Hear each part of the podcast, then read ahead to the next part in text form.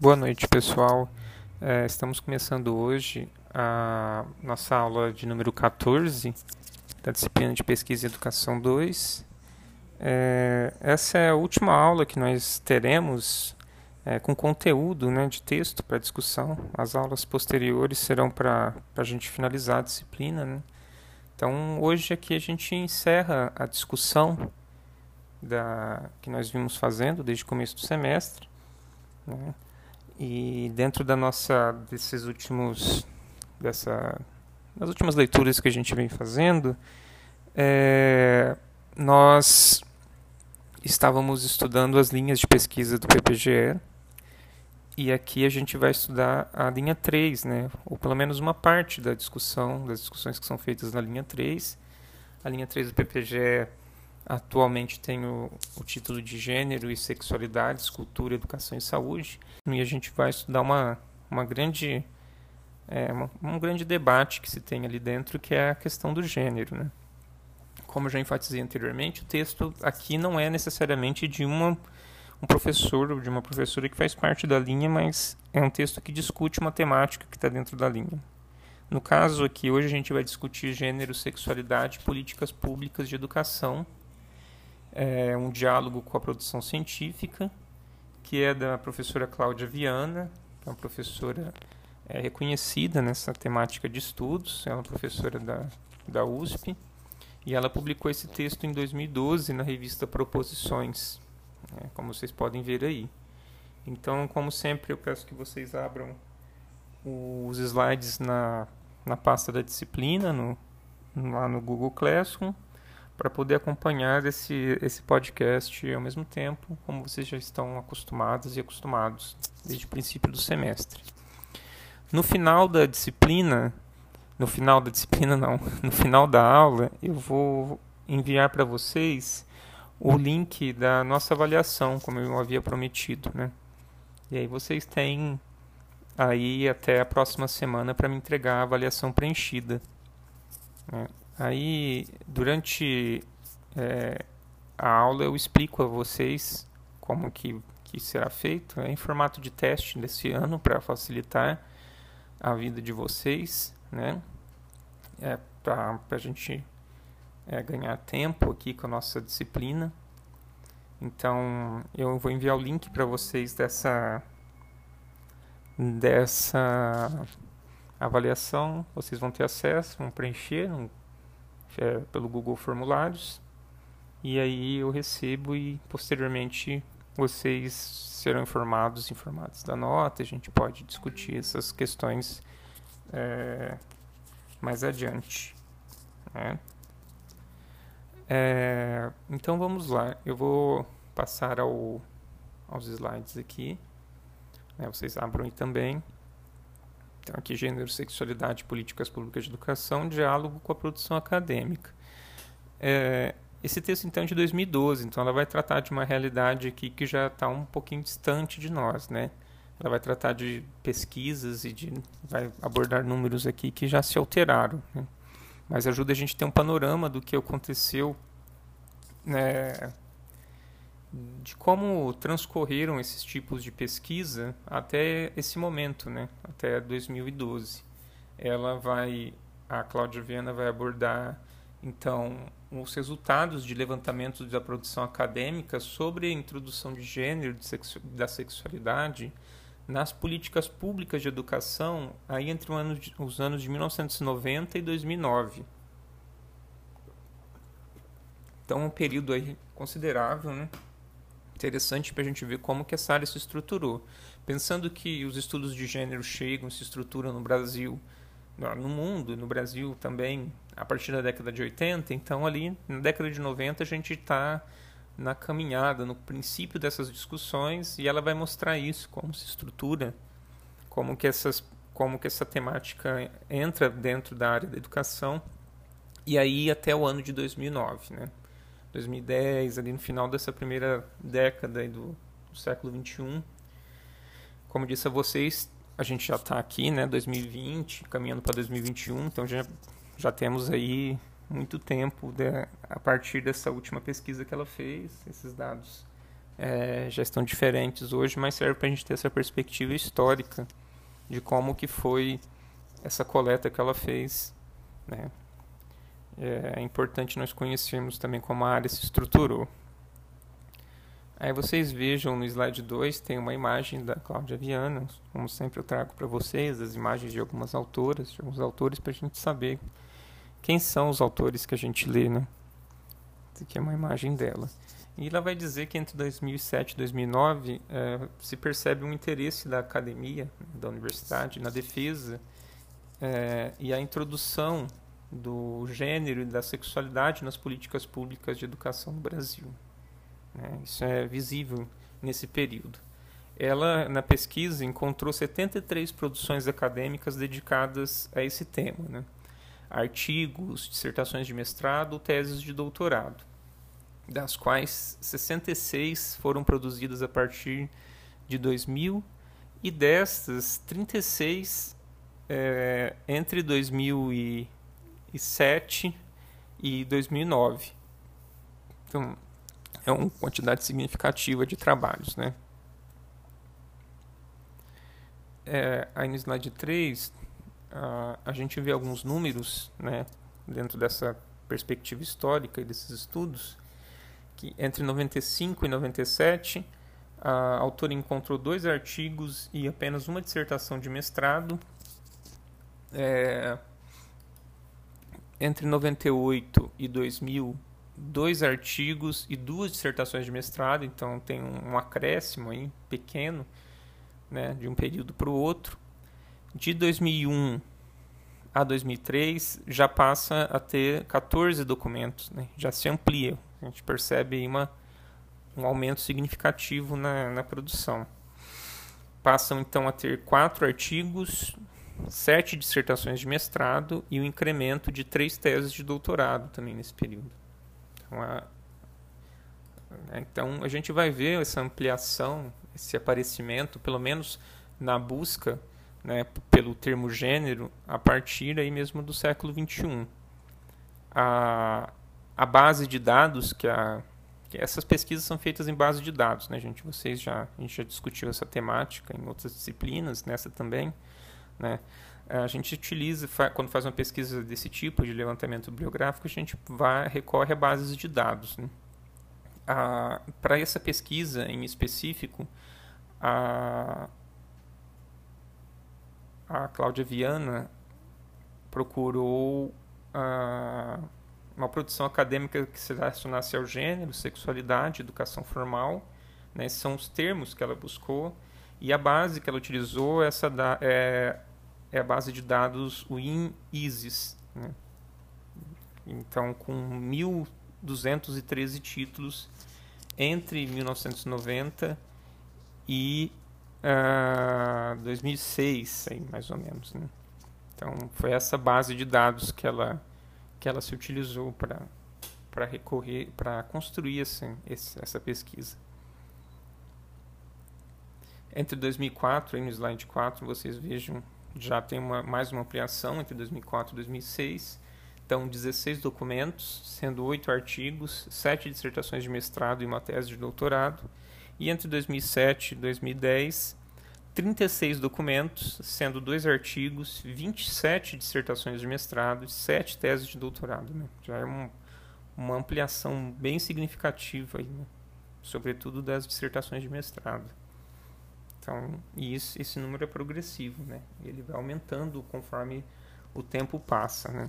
É, necessário agora olhar outra, uma pesquisa mais recente para saber quanto, a progressão desses dados, né? Mas pelo que a gente percebe, a consolidação das linhas de pesquisa e, e eu circulo por esse, por esse tipo de pesquisa, eu dentro da pós-graduação estou vinculado a essa linha de pesquisa então nós vemos que existem muitas, muitas e muitas pesquisas sobre essa temática, né? Diversificar a partir de diversificados pontos de vista.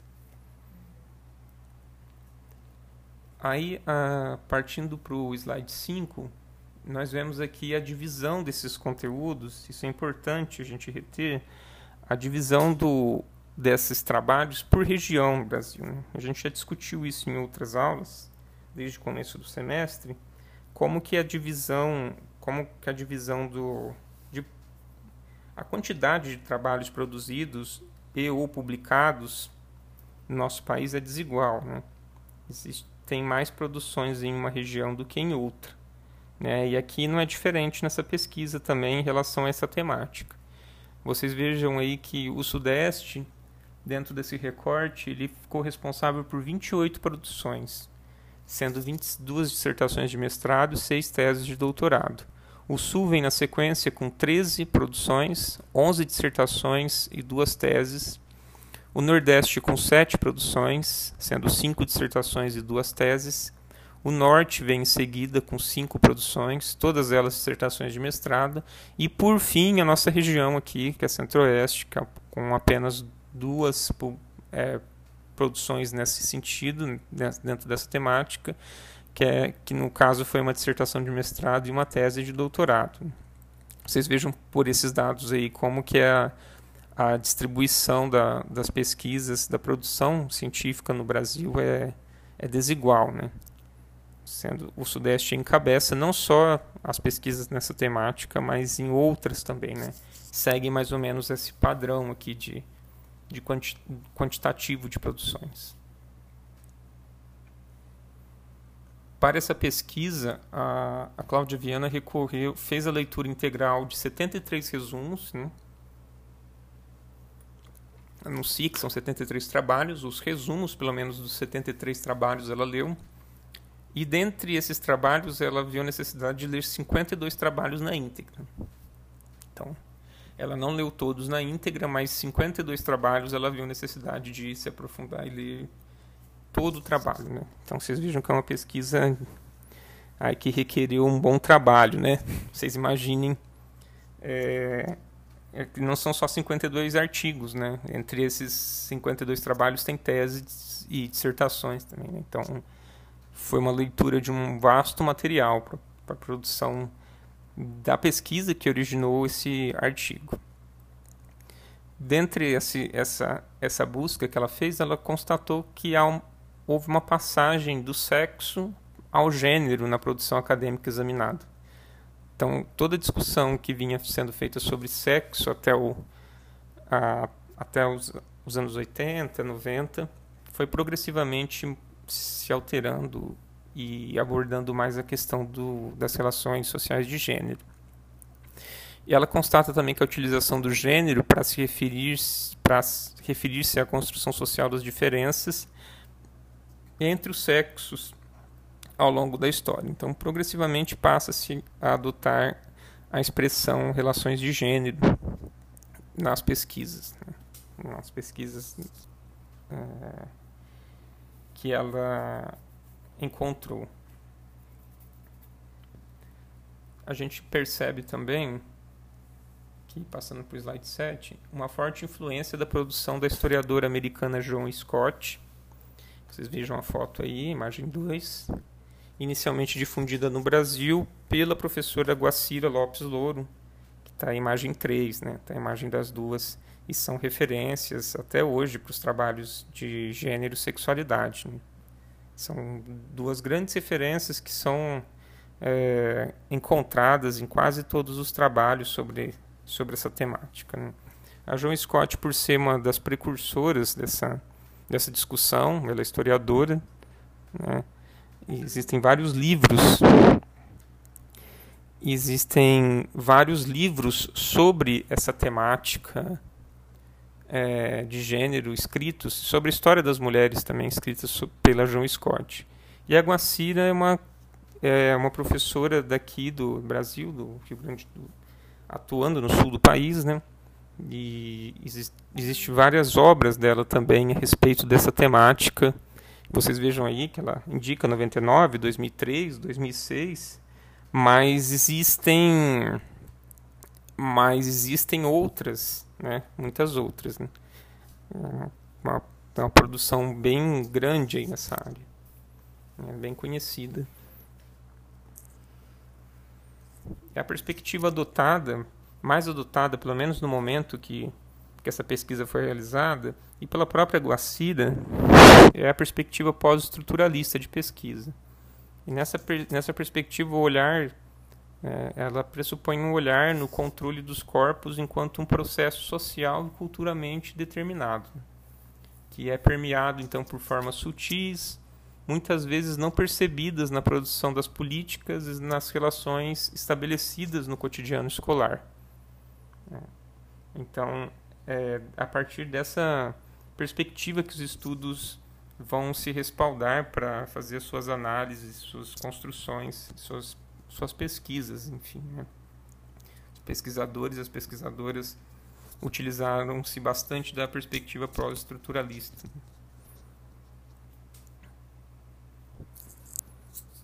No slide 9, nós passamos a ver aqui que nem o crescimento dessa produção, nem temas por elas priorizados se dão ao acaso, porque eles ocorreram no contexto de formulação das políticas de educação e a produção acadêmica, ah, o contexto de formulação das políticas de educação e a produção acadêmica, eles vão se influenciar mutuamente né, na construção de um possível campo da produção acadêmica educacional. Então vocês vão ver que ali, é, na passagem dos anos 90 para os anos 2000, e é nessa primeira década do, do século XXI, é, as mudanças na política proporcionaram é um crescimento da área, né? sobretudo aí na academia. Né? É, as pesquisas sobre gênero foram impulsionadas nesse princípio do século XXI. Aí vocês vão ver aqui mais adiante como que isso ocorreu. No slide 10 a gente inicia falando sobre o contexto então de elaboração das políticas e a reflexão acadêmica sobre o tema. Então, uma coisa vai se ligar à outra. As políticas públicas de educação fomentam a maior uma, um incremento da produção acadêmica sobre o tema. Isso se deu num tenso processo de negociação, né, determinou a, que determina a supressão e ou a concretização de reformas, planos, projetos, programas e ações implementados pelo Estado e pelos movimentos sociais que pressionam por novas políticas, pela ocupação de espaços na administração pública, pelo reconhecimento de novas formas de desigualdade. Então, as, a, as coisas não ocorrem também porque um, um governo da, daquela ocasião quis ser benevolente e começar a, a olhar mais para, essas, para esses assuntos, né, para essa temática de gênero e sexualidade. Mas isso se dá por pressão da sociedade civil organizada, por movimentos né, por que, que fazem pressão, que reivindicam para que essas temáticas passem a fazer parte das políticas públicas, né? E aí vocês vão ver como que os governos cedem a isso ou não ao longo do, desse, desse período que ela pesquisou. É, no slide 11, nós vimos que os grupos em negociação com o Estado são influenciados por vertentes teóricas e ações relativas ao movimento de mulheres né? É, esse é um, um grupo de pressão importante. E ao movimento LGBT, ela coloca LGBTT aqui, a sigla vai se alterando com o tempo. Né? É importante a gente ficar alerta com as mudanças da sigla. Né? É, aqui nesse momento ela estava chamando de LGBT, LGBTT. Né? O movimento LGBT, o, o movimento LGBTT, que então no caso é, foi protagonista na proposição de vários projetos e programas federais e estaduais ligados à inclusão da diversidade sexual no contexto escolar. Então, vocês vejam que é um, é um grupo que, que vai conseguir um êxito aí, como a gente vai ver mais adiante, as políticas que, que a gente que surgiram nesse princípio do século XXI, né, por esse grupo de pressão, e essas políticas não, não existiam anteriormente, né, então elas só passam a existir à medida que, que esses grupos se organizam e, e conseguem fazer pressão no, nos governos para que essas políticas passem a existir. Né. Não existe uma concessão dessas políticas, dessa atenção com essa temática se não houver uma pressão para que isso ocorra. Né? Ah, seguindo, então aqui no slide 12, a discussão sobre a inclusão da sexualidade no currículo escolar é antiga. O mesmo não pode se dizer da proposição dessa temática enquanto orientadora de políticas públicas federais na área da educação. Né?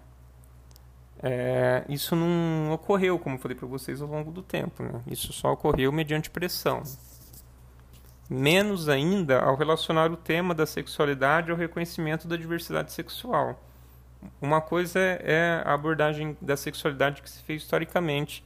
Outra coisa muito mais difícil é o reconhecimento da diversidade sexual, que é, que é algo, como vocês vão ver, difícil e que é difícil até hoje. Né? Vocês vivem aí os contextos de, de reivindicação e a gente estuda a área da educação e sabe o quanto é difícil é, é essa discussão adentrar aos muros escolares. Né? Quais as pressões que se tem para que essa discussão fique marginal a, ao contexto escolar? slide 3, nós vemos que a retomada efetiva dessa questão na área da educação deu-se a partir de 1995, com a pressão, primeiramente, do movimento de mulheres, né, os, os, o movimento feminista, e sobretudo, os diversos feminismos, no caso, sob a influência dos organismos multilaterais, como o Banco Mundial, a Unesco, entre outros, o MEC criou o o referencial curricular nacional para a educação infantil e o, os parâmetros curriculares nacionais, nos quais se adota uma perspectiva ali de gênero e sexualidade. Né? Por essa via é, desses documentos, essa discussão é sugerida, ela é proposta, pelo menos ali naquele momento, para fazer parte da, do, dos currículos escolares. Né? E há várias produções acadêmicas sobre os PCNs discutindo essa, entre aspas, aí, oficialização do tema da sexualidade e do gênero no, no, no currículo e nas escolas. Isso estava nos PCNs, a gente vai ver uma crítica aqui. Um documento que vem aí para substituir, que se coloca no lugar né, dos PCNs mais na atualidade, que a Claudiana não aborda, porque isso não estava ainda ali no radar das discussões daquele momento, é, é a base é a BNCC, né, a Base Nacional Comum Curricular, que nem sequer traz a questão do gênero né, para ser discutida. A, a, questão foi totalmente é, posta de lado. Né? Não existe a menção ao termo gênero no documento. Né? O gênero aparece como gênero textual apenas nas, na disciplina de língua portuguesa.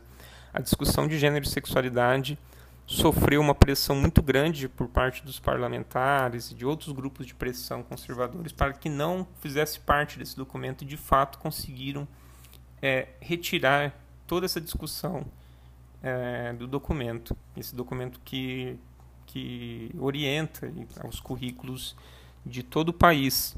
Então, se a gente vê crítica que a, a forma como esse, esse tema esteve presente nos parâmetros curriculares nacionais, é, ainda havia naquele momento alguma discussão, né? Havia uma base de onde se partir para se fazer uma crítica. Agora, a crítica é em relação à ausência total, né? A gente passa aqui ao slide 14 com as críticas aos PCNs. Né?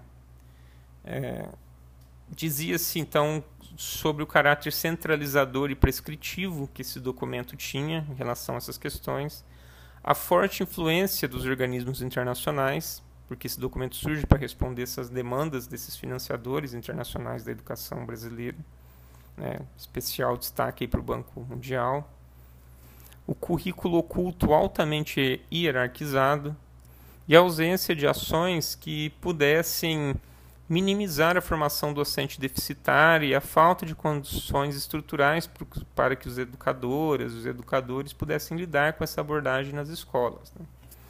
Mas eu digo que ainda assim tinha alguma proposta, né? Ainda se pensava, ainda se, se queria, né? É pouco, mas ainda se tinha algo, né? Né, se comparado com a atualidade, é, é bem diferente a realidade. Além disso, aqui no slide 15, nós vemos que as pesquisas, passaram a existir muitas pesquisas sobre esse documento, é, criticaram a subordinação das temáticas de gênero e sexualidade ao trinômio corpo, saúde e doença, na orientação sexual entendida como atividade meramente informadora e reguladora. Então, a abordagem que se faz dessa temática, que se fazia dessa temática, era uma abordagem mais biológica, né? biologicista, né? pensando no corpo, na saúde e na doença, não na questão social envolvida na diversidade sexual. A Helena Altman, em 2001, e a Sandra Helena Gramulha Parré é, escrevem, por, é, por exemplo, é, reprovando a concepção de orientação sexual vinculada à visão de sexualidade que perpassa o documento e entendida como de caráter meramente informativo. Né? Não se propõe a fazer uma discussão mais enfática, mais aprofundada sobre as relações sociais é, é envolvidas nessa discussão. Né? Fica ali como meramente um caráter informativo sobre corpo, saúde e doença. Ainda aqui no slide 16, mais uma crítica é, sobre uma polarização entre orientação sexual e as, as diferentes vertentes ligadas à educação sexual. Né? É uma crítica aqui da Jimena Furlani a respeito desse nesse sentido. Né? Foi dada pouca relevância à temática da diversidade sexual no contexto de elaboração dos PCNs. Né? É, isso ficou de lado, né? dando mais ênfase à orientação sexual mais voltada à área da saúde. Né? não pensando na questão social, na discussão social que deve, deve estar envolvida aí necessariamente. Então ela aparece apenas, né, a, a diversidade sexual nesse, nos PCNs aparece apenas, apenas na introdução aos temas transversais e é citada uma vez apenas no volume de orientação sexual dos PCNs no primeiro ciclo. Então, uma discussão que ficou bem pequena aí nesse universo, mas ainda é, há de se é, de se enfatizar que existia, pelo menos. Né? Hoje em dia nem existe. Mais outra crítica aqui no slide 17 é a redução da sexualidade à heterossexualidade. Né? Uma restrita menção da, da homossexualidade e o, e o silenciamento da, da discriminação sofrida pela população LGBT que a gente vê os reflexos disso nos currículos até hoje na, na realidade do nosso país, né? Como que isso se reflete, né? Essa, esse tipo de, de redução da sexualidade, é, o, a não discussão da homossexualidade e, e o silenciamento a respeito da discriminação sofrida, né? a homofobia que hoje é nomeada, né? naquela época nem se nomeava são os trabalhos mais recentes, então, os que vão problematizar essa questão, mais recentes ali no momento que ela estava escrevendo, né? com destaque para a crítica ao processo de invisibilização da população LGBT no contexto e na organização escolar. Então, a gente percebe, sem, ela percebia essa invisibilização, o quadro vem se alterando com o tempo, aí as pesquisas vêm se avolumando nesse sentido, né, que é muito importante para justamente dar a visibilidade necessária para esses grupos. No slide 18, nós vemos que os trabalhos mais recentes são influenciados aí, se no passado era mais pela Joan Scott, no presente é mais pela Judith Butler, né, essa filósofa dos Estados Unidos, e pelo Michel Foucault, né, também filósofo mais francês. Né e dedicam-se à reflexão sobre a presença do discurso sobre sexualidade nas escolas. Existem vários, diversos trabalhos utilizando é, a Judith Butler e Michel Foucault como referencial teórico atualmente. Um exemplo aqui é o trabalho da, da Elaine Beatriz Ferreira do LAC, de 2009, que analisa os discursos sobre a sexualidade que preponderam nas falas de professoras da educação básica. Né? Né, no slide 19, a gente vê que a Dulac destaca a que a homossexualidade é um tema marginal na escola. Né? A gente imagina que seja assim, né? mas é preciso a gente fazer pesquisas para se avolumar, para termos dados, é, para falarmos essa, essa percepção que nós temos com é, respaldados por dados, né? por fatos, por números. Aqui ela faz essa constatação na pesquisa dela. A homossexualidade é um tema marginal na escola, que é preciso educar para a diversidade, para a aceitação da diversidade de gênero e sexual. Né? Isso é muito claro se a gente vê os números. O Brasil como uh, liderando rankings de, de é, violência contra a população LGBT, de homicídios contra a população LGBT. Né? Então a gente vê aí cada vez mais a necessidade de essa discussão estar presente. Né? E nem todos, é, nem todas as professoras podem falar de sexualidade na escola. Esse é outro ponto que ela encontrou na pesquisa dela. Né? É vedado, né? Agora ainda mais, né? Tô falando para vocês como, como foi a, a, a mudança da, da legislação da educação que faz com que essa, essa intervenção né, ou essa impossibilidade dos professores falarem sobre sexualidade se torne ainda mais frequente, mais presente, mais forte. Né? Haja vista que nós não temos mais o respaldo legal para isso, né? ou mais restrito, ou mais velado. Né? A gente é, é, permitido falar sobre essas questões porque o Brasil é signatário de vários documentos internacionais que prevêem essa discussão. Né? Mas os nossos documentos é, internos não prevêem. Mas como a gente tem essa, é, é esses acordos de cooperação com outras nacionalidades, com a ONU, com a Unesco, a gente tem esse respaldo internacional para abordar essas questões em sala de aula. No slide 20, nós vemos que as expectativas e os interesses de professoras e professoras e estudantes em relação ao debate sobre sexualidade no contexto escolar são múltiplos e, por vezes, contraditórios também. Prevalecem as dificuldades em romper com os padrões tradicionais a respeito das identidades de gênero. Muito difícil romper com essa discussão. Né? Nós somos um, um país atravessado pelo, pelo machismo, né? É, pela homofobia também. Então, são questões é, entranhadas na nossa cultura que passam por dificuldades para ser desconstruídas, mas que necessitam justamente por essa questão histórica, cultural, de serem desconstruídas. Né? Mas também ganham espaço tentativas de ressignificação das concepções docentes para além da heteronormatividade no trabalho pedagógico.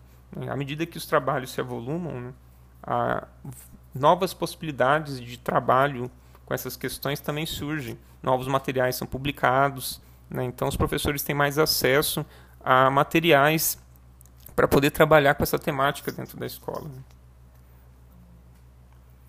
A gente chega aqui ao slide 21, então, um, discutindo a, a diversidade sexual e a formulação de políticas públicas de educação.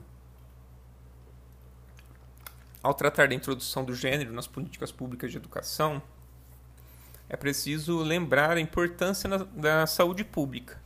Foi nesse setor que o debate se fez visível e viável, primeiramente, para só depois ser inserido na área da educação. Então, essa discussão começa mesmo no campo da saúde. Um problema que se insiste para que se mantenha, né? mesmo dentro da educação, abordando a sexualidade apenas como uma questão de saúde. Ela é também uma questão de saúde, mas não só. Né? Ela é uma questão social também. Entrando no slide 22, a Cláudia Viana vai falar que nos anos de 1990 e no início do século XXI, é, tivemos mudanças significativas no panorama dos temas ligados à homossexualidade, ocasionando transformações no quadro de, via, é, de visibilidade da temática. A gente vê isso progressivamente com o aumento das pesquisas na área. Né? E essa virada, essa guinada, é, mudando a utilização do termo gênero e sexo, passando-se a utilizar o termo gênero. Então, migrando-se de uma perspectiva mais biológica para uma perspectiva mais social do, do debate do tema. Nesse contexto aí do início do século XXI, nós tivemos a criar. Então, como ela disse, existe, existe um movimento aí de inter-relação é, entre a produção acadêmica e as políticas públicas. Né? Então, a gente vê aqui a, as políticas públicas criadas nesse momento. Né? Tivemos a criação de secretarias especiais né, no princípio do século XXI. A Secretaria Especial de Direitos Humanos, a Secretaria Especial de Política para as Mulheres, tudo isso fruto desses grupos de pressão, né? do movimento LGBT, dos movimentos feministas. Né? A Secretaria Especial da Promoção da Igualdade Racial, que é a CEPIR, a Secretaria é, Nacional da Juventude. Isso tudo no começo do século. É, no âmbito do MEC, instituíram-se a Secretaria da Inclusão Educacional, e a Secretaria Extraordinária de Erradicação do Analfabetismo. Em 2004, essas secretarias se fundem, originando a Secretaria de Educação Continuada, Alfabetização e Diversidade, né, a SECAD. E iniciou-se então a tentativa de articular as ações de inclusão social com a valoriza valorização da diversidade. Chegando ao slide 25, então, a partir da criação da SECAD, centralizaram-se para uma agenda governamental do MEC temas e sujeitos que dela estavam excluídos. E é essa secretaria que se incumbia, que está se incumbe porque era no presente, no texto que ela estava escrevendo. Essa secretaria deixou de existir recentemente. Então, a gente passa por um esvaziamento também das políticas públicas. Né? Então o caminho se torna mais difícil. Né?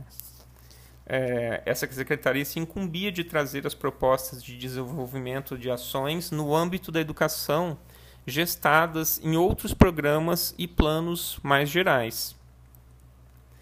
A CECAD organizou, naquele momento, aqui no slide 26 nós vemos, o primeiro Plano Nacional de Política para as Mulheres é, e de sua agenda na versão do, de sua segunda versão 2008, das conferências de políticas para as mulheres 2000, entre 2004 e 2007, o programa Brasil sem homofobia, que tirou muita polêmica né, no momento que foi lançado. É, essa, esse é um debate para um curso inteiro. Eu não vou nem entrar aqui nessa, nesse debate, nesse momento que dá para montar um curso inteiro só sobre a discussão desse programa. Né? E tem também o programa plurianual, PPA, entre 2004 e 2007 a secretaria considerava fundamental, a gente vê aqui no slide 27, a inclusão da interlocução da diversidade sexual com a discussão da temática de gênero. Eu vejo a importância que essa secretaria tinha naquele contexto. Né? Então, ampliou-se a adoção de mecanismos de participação de movimentos sociais organizados por meio de fóruns, seminários, conferências, etc. No slide 28, a gente vê que o mesmo aconteceu com as ações educacionais propostas pelo programa Brasil Sem Homofobia. Ele pretendia esse tipo de ação. Né? Parte das principais políticas públicas que visavam superar a desigualdade relacionada às pessoas LGBT foi expressão das respostas dadas pelo Estado a pressões, sugestões, participações e interferências do próprio movimento LGBT. Então, isso foi conquistado ali no começo do século. Né? devido à porosidade que os governos daquele momento tinham essas, a, a essas demandas, né? isso foi caindo com o tempo. A gente chega no, aqui neste ano que nós estamos atualmente com um quadro bem diferente daquele que nós tínhamos na década passada. No slide 29, nós vemos o exame da produção nós vamos ver um exame da produção acadêmica sobre o tema específico um exame sobre o tema específico permite uma análise comparativa de dois governos com dois períodos cada um. Né? Então a gente vê aí um princípio dessa discussão no governo FHC entre 94 e 2002 e um aprofundamento da, e uma maior porosidade, como eu disse, a essas demandas destes grupos entre 2003 e 2010, né, de acordo com a Cláudia Viana, com esse estudo dela no, nos governos do, do Lula nós vemos características contraditórias dessas políticas também, aqui a partir da, dessa análise da, da professora Cláudia Viana, a partir do slide 30.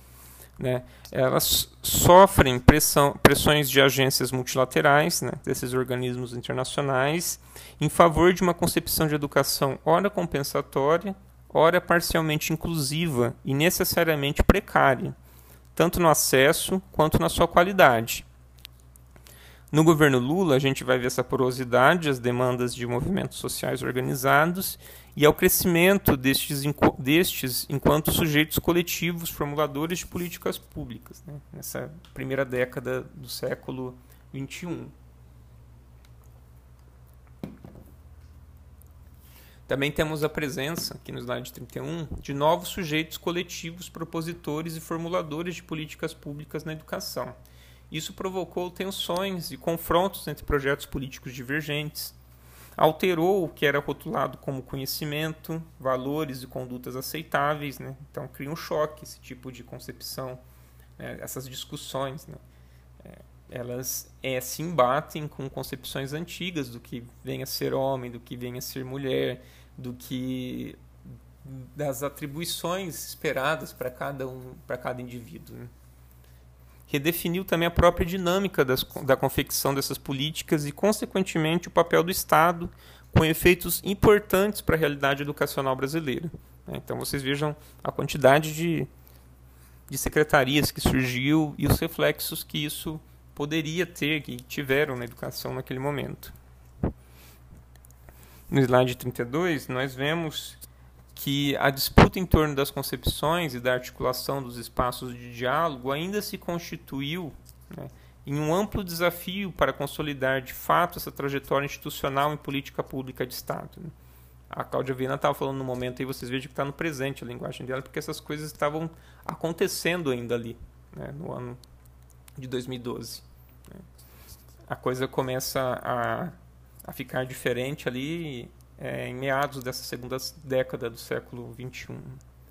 Na mesma linha, novos conceitos como gênero, sexualidade, homofobia, heteronormatividade não são assumidos como definidores das políticas públicas para a educação, sejam elas federais, estaduais ou municipais. Então, as mudanças não ocorrem todas de uma vez só, né?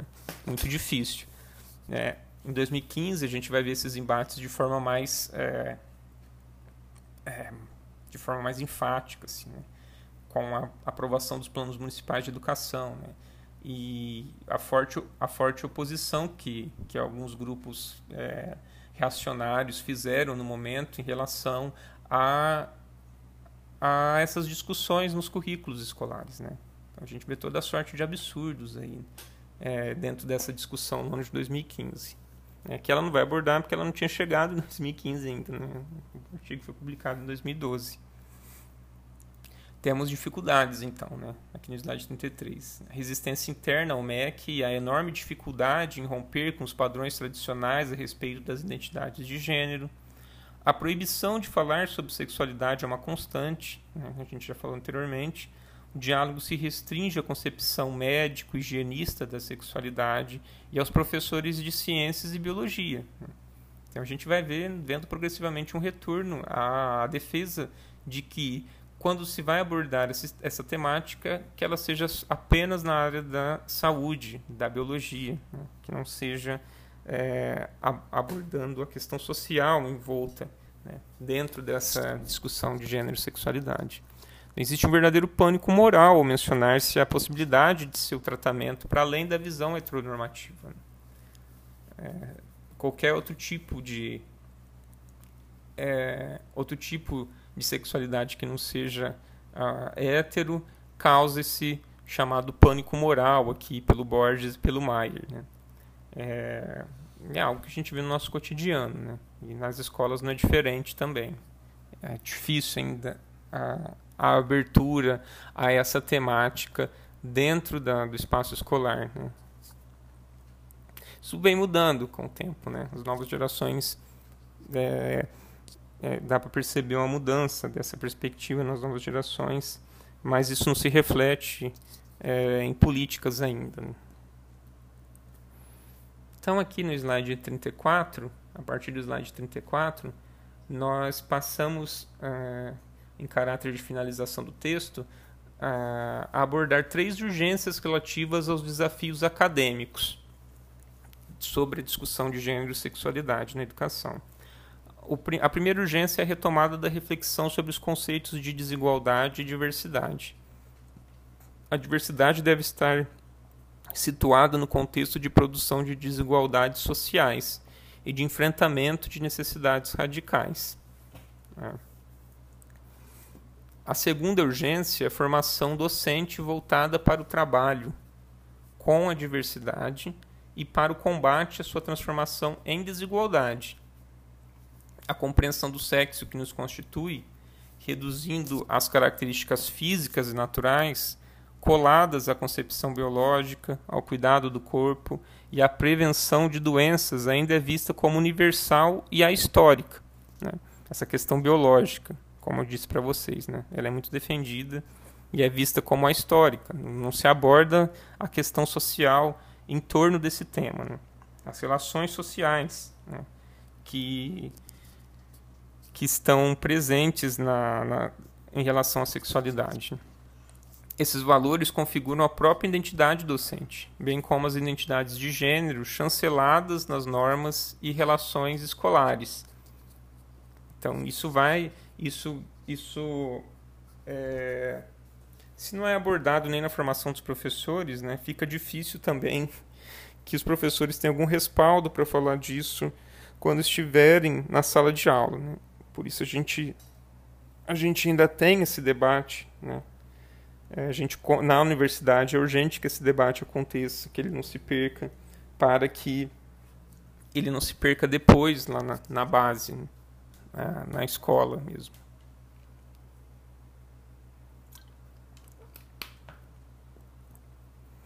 É, no slide 36, a gente vê que não será por meio de uma transformação breve e ou à distância é, que conseguiremos garantir a desconstrução dessas desigualdades de gênero. Esse é um trabalho é um trabalho longo, um trabalho demorado, um trabalho difícil, como vocês veem.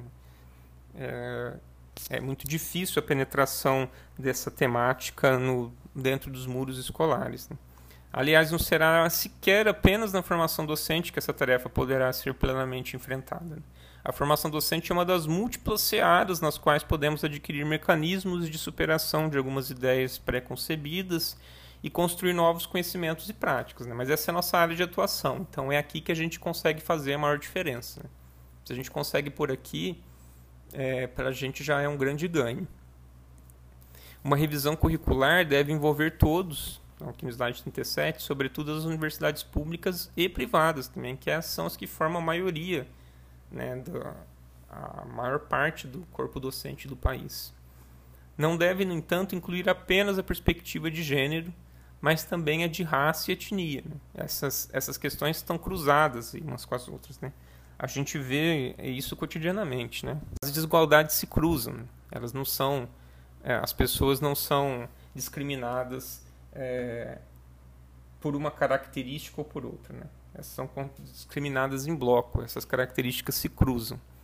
Né? Então, é, a perspectiva da raça, etnia, orientação sexual, classe, geração, todas as dimensões que perpassam a construção das desigualdades é, devem ser incluídas aí na perspectiva de gênero também, dentro dessa discussão.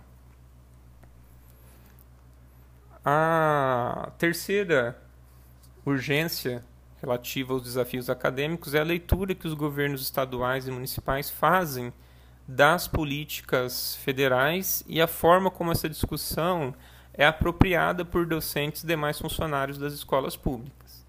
As, as propostas ainda são muito centralizadas na sua elaboração e necessitariam envolver todos os responsáveis pela educação.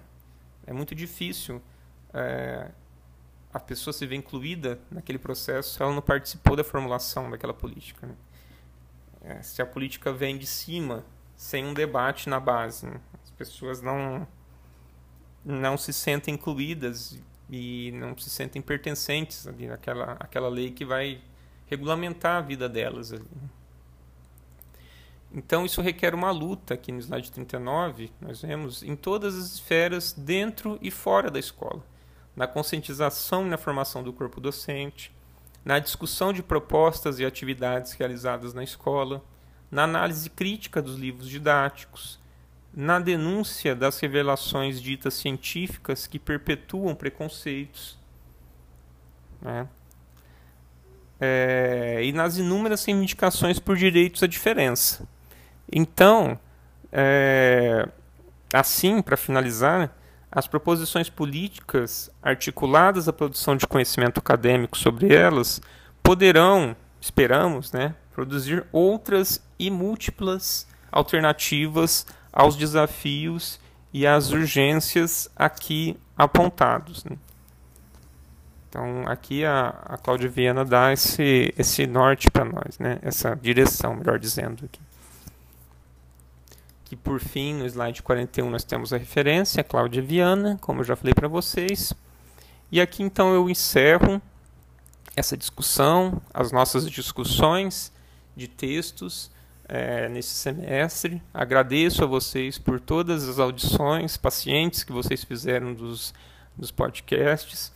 Peço aí É, desculpas pelas falhas técnicas, às vezes que ocorreram, né, os erros que nos escapam ao controle, relativo sobretudo à internet, mas eu acho que a gente conseguiu é, conduzir de, da maneira que, da melhor maneira que a gente pôde aqui esse semestre. E estou novamente aberto para a gente discutir ao final dessa, desse, da audição desse podcast esse tema tão importante, tão caro aqui para o nosso, nosso, nosso PPGE. E vamos é, também falar sobre a avaliação na sequência. Né? Eu agradeço a todas e a todos e até breve.